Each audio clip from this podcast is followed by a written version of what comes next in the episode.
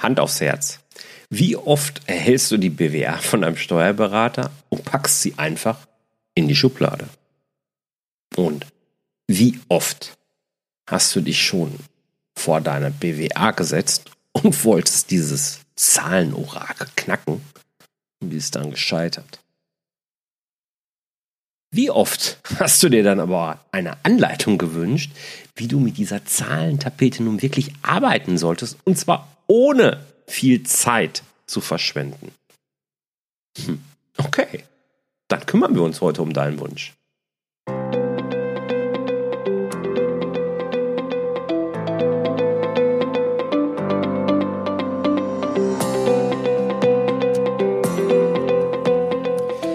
Herzlich willkommen bei Zahlen im Griff auf Gewinn programmiert, dem Podcast für Selbstständige und Unternehmer, die knackige und hochwertige Infos für einen einfachen Umgang mit ihren Zahlen suchen. Klasse, dass du wieder dabei bist. Hier ist Jörg von jörg-roos.com und ich freue mich, dass du in dieser 43. Episode deines Zahlen im Griff Podcasts wieder dabei bist Heute kümmern wir uns darum, wie du als Selbstständiger mit deiner BWA arbeiten kannst, ohne eben viel Zeit zu verschwenden. Hm. Jetzt sag mal, gehörst du auch zu den Unternehmern, die so ein schlechtes Gewissen bekommen, wenn sie an ihre BWA denken? Okay, dass BWA für betriebswirtschaftliche Auswertung steht, hm, das weißt du. Und dass die BWA, so wie sie von deinem Steuerberater kommt, vermutlich für die Tonne ist, das weißt du auch. Wie? Weißt du nicht? Na, dann hör unbedingt mal in Folge 6 dieses Podcasts rein, denn dort erkläre ich dir, warum ich diese Aussage so treffe ja, und natürlich auch, was du eben machen solltest. Heute möchte ich dir aber drei ganz konkrete Schritte mitgeben, wie du deine BWA eben analysieren kannst. Und das Monat für Monat. Wir bauen also auf dieser Folge 6 quasi heute mal auf. Okay? Also Schritt 1. In Schritt 1 machst du eine sogenannte Zeitreihenanalyse. Bei der Zeitreihenanalyse vergleichst du die Entwicklung jeder Zeile deiner BWA mit den vergangenen Monaten. Idealerweise nimmst du hierfür die letzten zwölf Monate, mindestens jedoch bitte die letzten sechs Monate. Du kannst deinen Steuerberater übrigens bitten, dir ab sofort einfach eine solche Zeitreihe mitzuschicken. Das ist für ihn ein Ausdruck, ein Knopfdruck in Datev oder welche Software er auch immer nimmt. Ähm, das geht ganz einfach. Oder, und das ist jetzt tatsächlich meine Empfehlung, Du legst dir zunächst einmal eine kleine Excel-Datei an und tippst dort jeden Monat die paar Zahlen, die in deiner BWA stehen, einfach ab. Hm, du füllst dafür einfach die erste Spalte mit den Konten, die du eben in deiner BWA findest. Also damit meine ich jetzt äh, Positionen wie Umsatz, Personalkosten, Miete, also all das, was da in der ersten Spalte steht, das tippst du einmal ab. Und in den Spalten daneben gibst du dann jeweils deine Monatsdaten ein.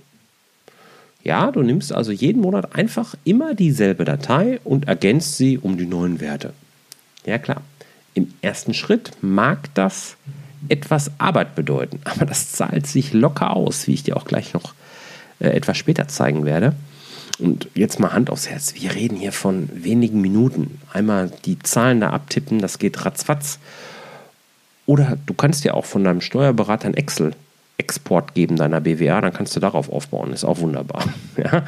Jedenfalls, du investierst diese Zeit nur einmal und das, diese Zeit sollten dir deine Zahlen doch bitte wert sein, oder? Jedenfalls gehst du dann jede Zeile wirklich durch und prüfst, ob es Auffälligkeiten gibt. Gibt es irgendwelche besondere Ausschläge in diesem Monat in deinen Zahlen? Vielleicht gibt es aber eben auch leere Zellen und zwar leere Zellen da, wo eigentlich Werte stehen sollten. Dann weißt du, hm, da stimmt was nicht mit meiner BWA. Da fehlt entweder eine Rechnung oder, das, oder die Zahlung ist nicht äh, im richtigen Monat verbucht worden. weil sie beispielsweise jetzt ausnahmsweise nicht am 31., sondern am 1. erst äh, überwiesen worden ist. Irgendwie solche Geschichten. Auf jeden Fall, weil entgeht dir auf diese Weise eben nie wieder, wenn so ein Ergebnisausweis, so dieser Blick da unten in den Gewinn, einfach mal wieder irreführend sein könnte. Das weißt du von vornherein und du weißt auch, welche Zahlen du vielleicht ergänzen möchtest. Das ist auch schon Schritt 1. Einfach Zeile für Zeile durchgehen und die Monate miteinander vergleichen. Kommen wir zu Schritt 2. Ich nenne ihn die Verhältnisanalyse. Hm. Bei der Verhältnisanalyse schaust du dir an, wie die einzelnen Zeilen zueinander ja, im Verhältnis stehen. Dabei möchtest du dir auf jeden Fall folgende drei Kennzahlen anschauen. Auf der einen Seite das Verhältnis Gewinn zu Rohertrag. Also wie hoch ist dein Gewinn zum Rohertrag? Du weißt ja, dass der Rohertrag das Ergebnis deines Produktverkaufs ist. Also du hast auf der einen Seite den Umsatz und dann hast du die Kosten, die du für den Umsatz wirklich brauchst und das, was dann davon überbleibt, also die direkten Produktkosten abgezogen von Umsatz, das nennt man ja Rohertrag. Also ist der Rohertrag eben das Ergebnis deines Verkaufsgeschäfts. Und wenn du jetzt den Gewinn in dieses Verhältnis zu dem Rohertrag setzt, dann sollten mindestens 10% rauskommen. Das ist natürlich alles je Branche immer ein bisschen unterschiedlich, gar keine Frage, aber so über den groben Daumen gesprochen, 10%, das sollte mal mindestens dabei rauskommen. Dann schaust du dir an, wie hoch sind die Personalkosten im Verhältnis zum Rohertrag. Das ist spannend, ähm, wenn du vielleicht ein paar Mitarbeiter beschäftigst schon. Ähm, du kannst gerne hier auch virtuelle Assistenten oder externe Dienstleister, die du regelmäßig beauftragst, um deine Leistungen zu erbringen zu können, äh, die kannst du gerne zu den Personalkosten einfach mal rechnen. Dann sollten hier nämlich maximal 40 Prozent vom Rohertrag deine Personalkosten sein. Das kann gerade in Dienstleistungssektoren ähm, sehr, sehr ansprechend sein. Hier die 40 Prozent zu erreichen, häufig ist das dort höher. Nichtsdestotrotz sollte die Zielgröße maximal 40 Prozent sein, wenn es irgendwie geht. Drittes Verhältnis, das du dir anschauen möchtest, das Verhältnis Gesamtkosten zu Rohertrag hier sollte es maximal 60 Prozent sein. So, also diese drei rate ich dir auf jeden Fall im Auge zu behalten. Dann magst du noch drei Kostenpositionen, die ganz individuell für dein Business relevant sind. Das kann Werbekosten sein, was weiß ich, Weiterbildungskosten, je nachdem, was gerade für dich so relevant ist. Ähm, diese drei Top-Kostenpositionen die möchtest du dir dann zusätzlich angucken. Häufig sind die Personalkosten übrigens da auch schon drin. Ähm ich setze diese Kostenposition entweder im Verhältnis zum Rohertrag oder eben auch in den, ins Verhältnis zu den Gesamtkosten. Ja, also beispielsweise Werbekosten im Verhältnis zu den Gesamtkosten oder Werbekosten im Verhältnis zum Rohertrag. Das ist so ein bisschen zielabhängig, das ist so ein bisschen äh, branchenabhängig, vielleicht sogar so ein bisschen individuell einfach, wie du, du dich am wohlsten fühlst. Schau einfach. Wichtig ist nur, dass du die drei Kostenpositionen im Blick hältst und die in ein Verhältnis zu einer übergeordneten Größe setzt, wie eben Rohertrag, Gesamtkosten oder von mir aus auch Umsatz. Und selbstverständlich hilft dir hierbei, also bei dieser Verhältnisanalyse, auch die Zeitreihe wieder weiter, um eben wichtige Erkenntnisse zu gewinnen. Denn man kann schon ohne weiteres sagen, dass diese beiden Schritte hm, Hand in Hand gehen.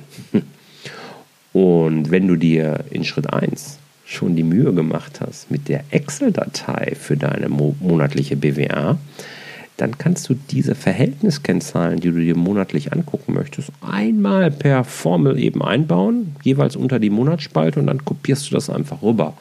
Und dann werden die Ergebnisse dieser Verhältnisse dir automatisch mitberechnet.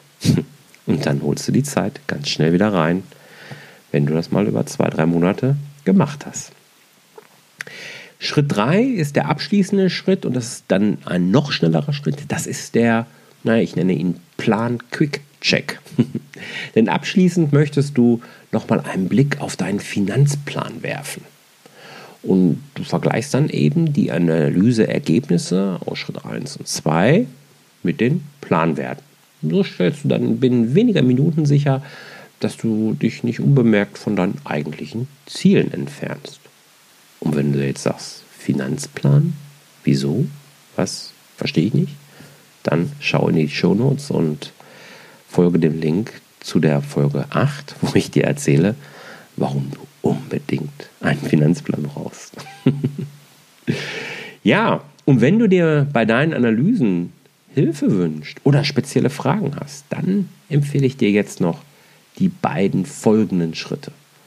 Als erstes empfehle ich dir, buch dir einfach ein kostenloses Zahlengespräch mit mir. Da können wir dann nämlich ganz direkt und eine besondere Situation besprechen und Lösungen erarbeiten. Den Link dazu packe ich dir natürlich in die Show Notes. Und als zweites empfehle ich dir, werde Mitglied in meiner Facebook-Gruppe Business mit Gewinn. Dort kannst du dich dann mit Gleichgesinnten zu dem Thema austauschen und ihr könnt euch auch gegenseitig helfen und du hängst nicht nur von meiner eigenen Meinung ab. Egal, für welchen Schritt du dich entscheidest, am besten machst du eben sowieso beides. Ähm, die Shownotes findest du unter jörg-roos.com slash 043 oder eben in der App, mit der du diesen Podcast wieder gehört hast. Ich danke dir für deine Zeit, wünsche dir eine richtig tolle Woche und hey, bleib erfolgreich. Alles Liebe, dein Jörg. Ciao.